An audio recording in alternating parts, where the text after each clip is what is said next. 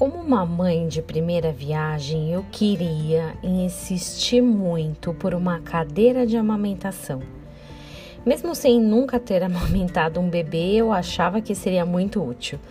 Meu marido cismou que não era necessário. Será que por um quarto daquele tamanho tinha espaço para uma cadeira daquela?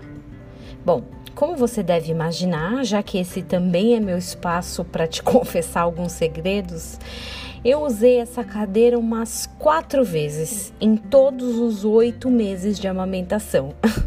pois é, não valeu muito ter comprado. Mas o pior dessa cadeira ainda estaria por vir. Além da Daniela, minha filha, subir nela assim que aprendeu a engatinhar, houve um dia que, com uma caneta esferográfica, desenhou em minutos a branca cadeira inteira.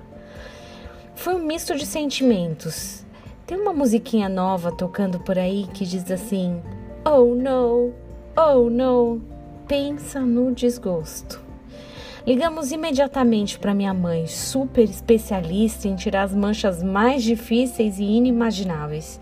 Mas nem ela, nem o álcool, nem o detergente, nem sabão em pó, nem bicarbonato foram capazes de apagar aquelas enormes rodas azuis que foram desenhadas pela cadeira inteira. Entrar no quarto e ver os desenhos era um sinal de arrependimento. É um fato, não deveríamos ter comprado aquela cadeira. Se você já teve um vestido favorito manchado, um terno, uma coxa ou qualquer outra peça, sabe o que isso significa. Aquela mancha de cândida respingada numa blusa preta, ah, não tem como não lembrar. As manchas externas podem até ser objeto de vergonha em certos aspectos, mas houve um povo que uma mancha lhe salvou a vida.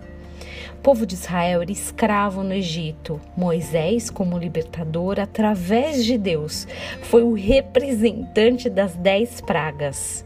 Sim, cada vez que não foi aceita a sua petição de liberar o povo de Israel, vinha uma nova praga sobre os egípcios. A última tratava da morte dos filhos primogênitos.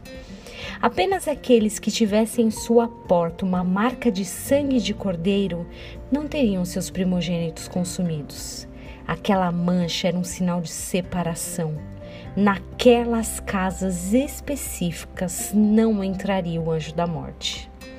Jesus morreu na cruz pelas nossas vidas e essa mancha de sangue deve ser carregada hoje em nossos corações. Ao contrário da cadeira arriscada, a mancha do sangue de Cristo não traz tristeza. Pelo contrário, nela liberdade, perdão dos pecados e paz que hoje possamos nos preocupar em ter essa mancha, essa mancha do sangue do Cordeiro em nossas vidas e que tenhamos um dia abençoado em nome de Jesus.